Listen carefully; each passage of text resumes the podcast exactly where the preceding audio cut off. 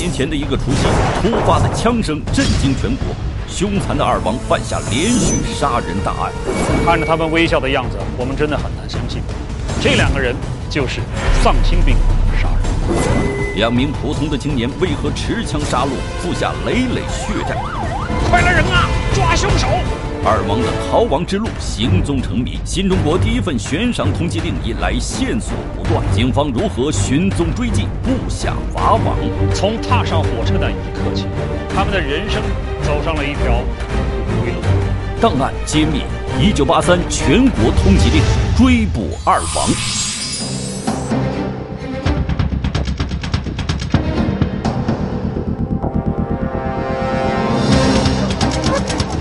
是拍摄于一九八三年九月十三日的一段真实影像。数以万计的公安干警、武装警察、解放军战士和民兵，向江西广昌县胥江河外的一片山区紧急集结。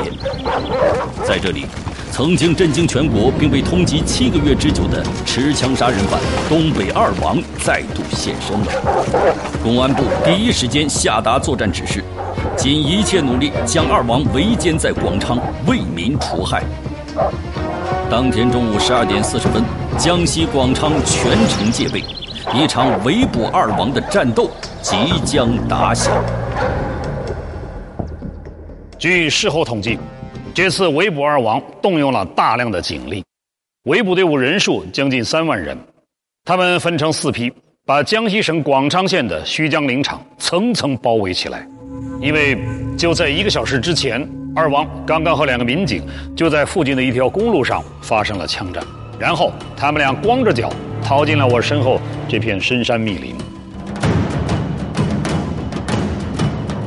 胥江林场是江西广昌县一片面积近五万亩的丘陵山地，这一带万林密布，茅草丛生。在确定了二王就藏身在这个地方以后。广昌县的公安人员和武警形成了一个以长桥公社为中心十公里范围的包围圈，这是第一个包围圈。三个小时后，第二个以赤水、长桥、尖峰、甘竹等六个公社为辐射范围的包围圈成型，覆盖三十公里。当晚八点，指挥部决定调集民兵，在第二包围圈以外一百七十一公里的区域实行全面封锁。五个小时后，再在与广昌交界的石城、余杭、南丰、宁都和福建的建宁、宁化一线，形成一个长度为七百四十公里的第四包围圈。同时，调动武汉空军的一架直升机进行空中增援。至此，四个由近三万人组成的重重包围圈全部完成。算起来。这两个罪犯已经是第五次从警察的眼皮子底下逃脱了，所以这次抓捕绝对不能再出半点疏漏。不过，有人可能会觉得奇怪，不过就是两个罪犯嘛，为什么要如此的兴师动众呢？为了两个连鞋都没有的犯罪分子，有必要出动近三万人，甚至还拉上一支军队？答案是有，因为他们是东北二王。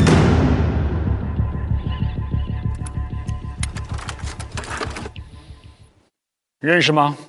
哼哼，普普通通的寻常百姓，对吧？哼，可他们就是东北二王。即使时间过去了将近三十年，看着他们微笑的样子，我们真的很难相信，这两个人就是丧心病狂的杀人狂。但事实上，他们的确是新中国成立以来第一张悬赏通缉令上的通缉犯。从一九八三年二月，二王在沈阳犯下第一起命案，到一九八三年九月，二王在江西广昌出现，七个月的时间，这两个人凭着手上的枪和手榴弹，先后打死打伤公安执法人员和无辜百姓十八人，其中枪杀九人，伤九人。在警察对两人的追捕过程中，他们又先后五次侥幸逃脱，而且在二王的逃亡过程中。当时各种传闻，全国上下可以说是谣言满天飞，在很大程度上造成当时老百姓的恐慌情绪。在众多的谣传中，有一个版本说这两人是百发百中的神枪手，而且说两人手里有上千条命案，很吓人吧？以至于当时有的父母吓唬小孩都说：“听话呀，再不听话，二王来了。”那么，在关于二王的各种传言里面，到底有多少是真的呢？二王在生活中又是两个什么样的人呢？要解开这些谜团，我们还得把时间拨回到一九八三年二月十二号，也就是他们俩所有的罪恶开始的那一天。这是二王案的第一个案发现场，一九八三年沈阳空军四六三医院。二月十二日那天，正是大年三十，整个医院里空荡荡的，大部分人都去医院的礼堂看电影了。我住的就是那一间，我可以随时来找你吗？除了晚上，我和妈妈发了病，没有人照顾。哦，那我怎么通知你我来了？事发当天中午，医院的礼堂正在放电影，就是这个。当时风靡全国的《庐山恋》，礼堂里边坐满了医院的职工和家属，大家都看得津津有味。可谁也没想到，电影还没放完，礼堂外边就出了一件事儿，彻底打破了当天的祥和节日气氛。你真是第一流的光学专家。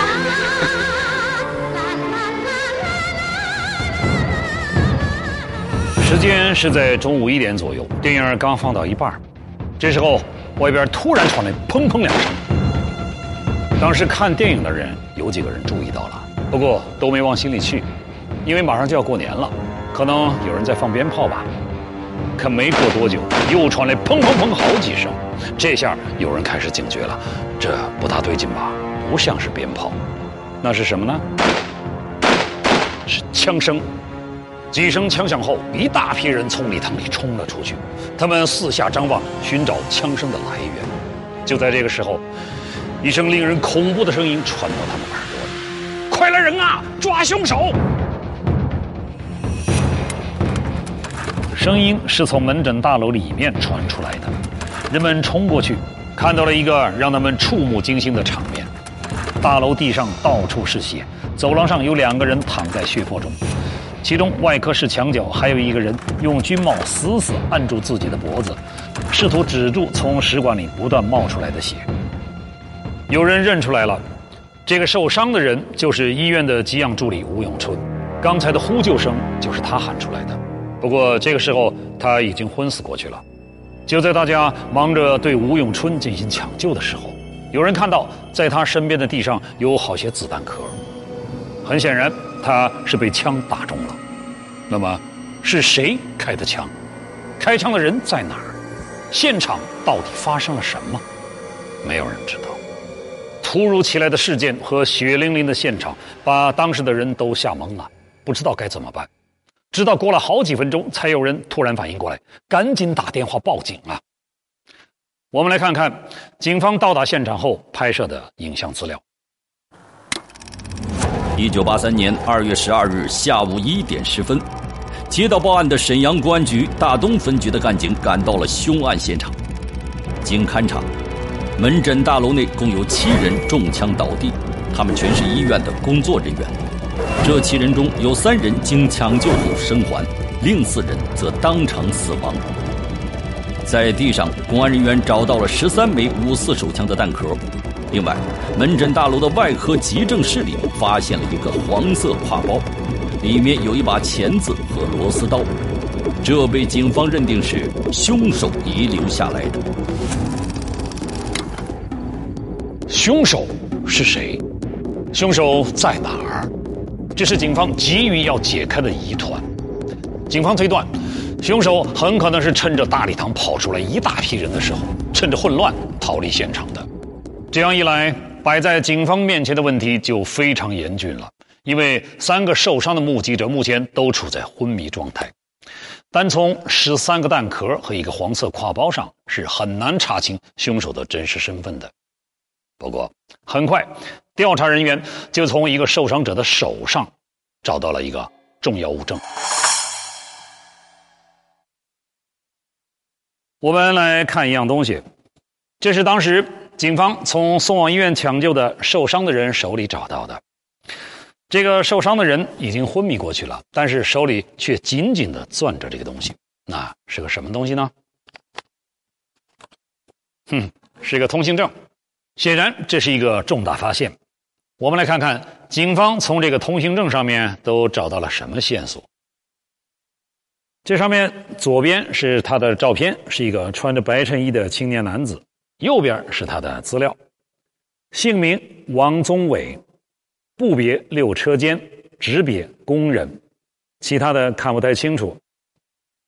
车间工人，那肯定是个工厂。这个通行证为什么会被一个受伤的人死死的攥在手里呢？通行证上这个叫王宗伟的人，会不会就是四六三医院枪击案的凶手呢？警方迅速展开调查，很快他们就查清了这个通行证的来历。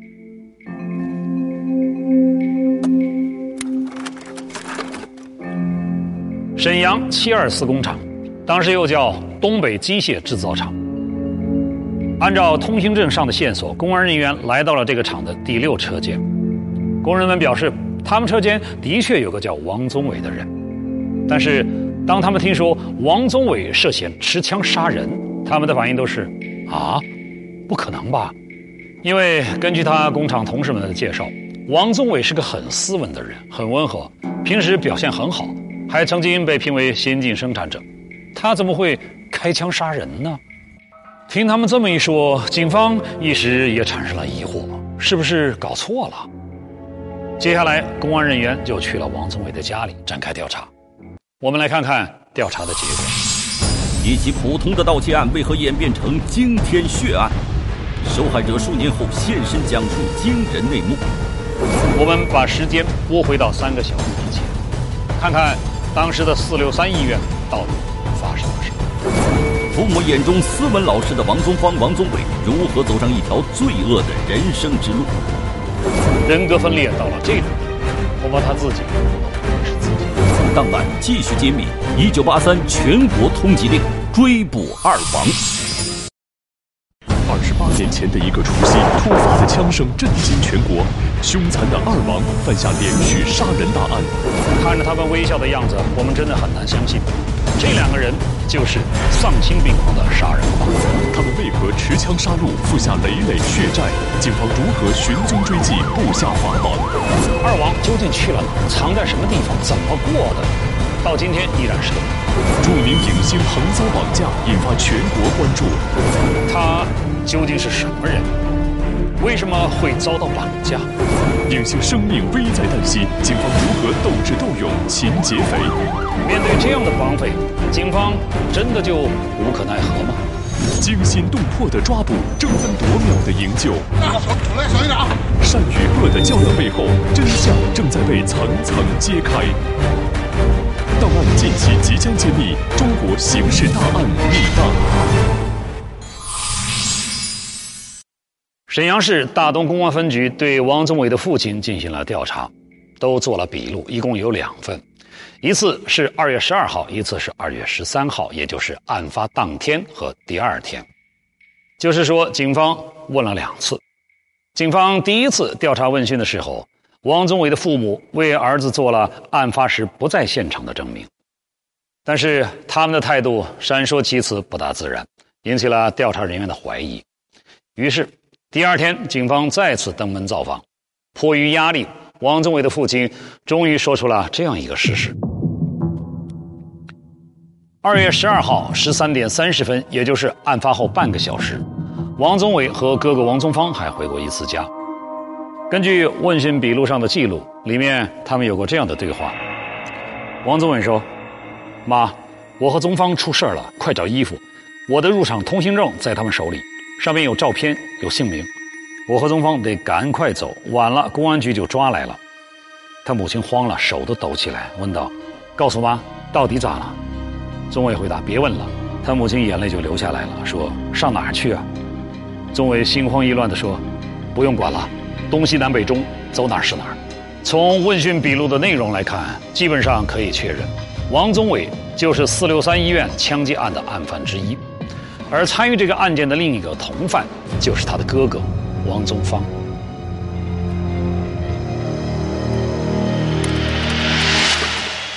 很快，王宗芳、王宗伟兄弟俩的资料就被警方掌握了。我们先来看看哥哥王宗芳的情况，就是照片上这位。这个人原来呵呵偷盗成性，从小学开始就和小偷扒手混在一起，在大街上掏腰包偷东西。一九七四年、一九七五年，他两次因为盗窃被收容审查。虽然两次进了收容所，但后来他好像改邪归正了，因为他有了一个正当的职业——药剂师。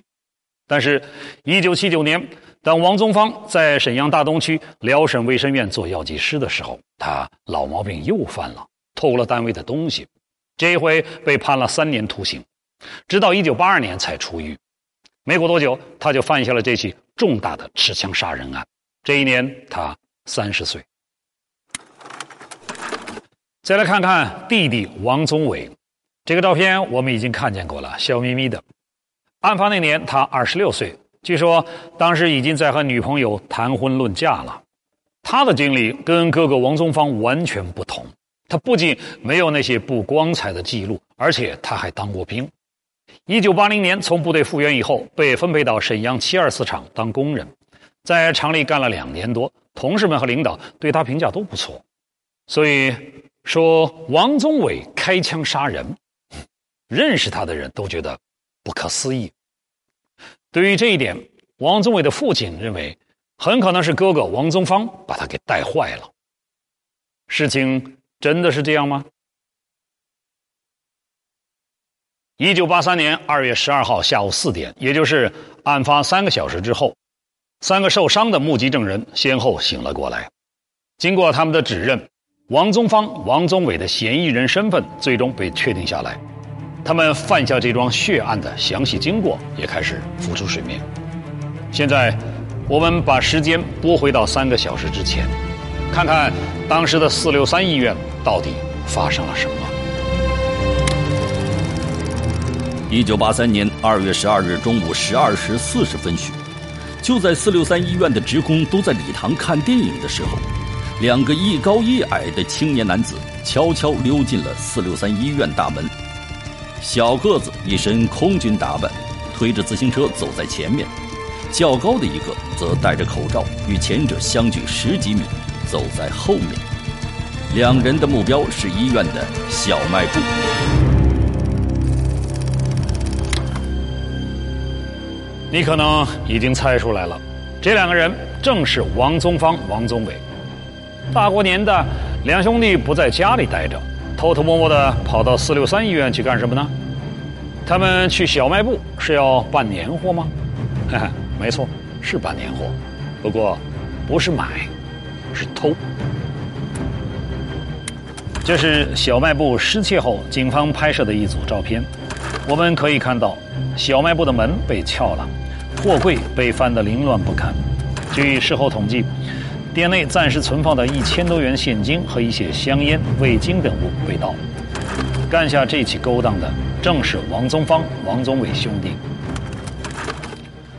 吴永春枪击事件中三个幸存者之一。这张照片是他受伤以前拍的。案发当天中午，大家都在看电影。吴永春呢有事儿回宿舍一趟，经过医院小卖部的时候，正好碰上了。刚刚偷完东西的王宗芳、王宗伟兄弟，但他当时没有在意，三个人就这样擦肩而过了。很快，吴永春就听说医院小卖部被盗了，他脑子里马上就浮现出刚才看到那两个人，觉得他们很可疑，于是他就和医院政治部副主任周化明一起，在医院里寻找这俩可疑的人。巧得很，就在医院门诊部大楼旁边的路口，他们发现了其中一个。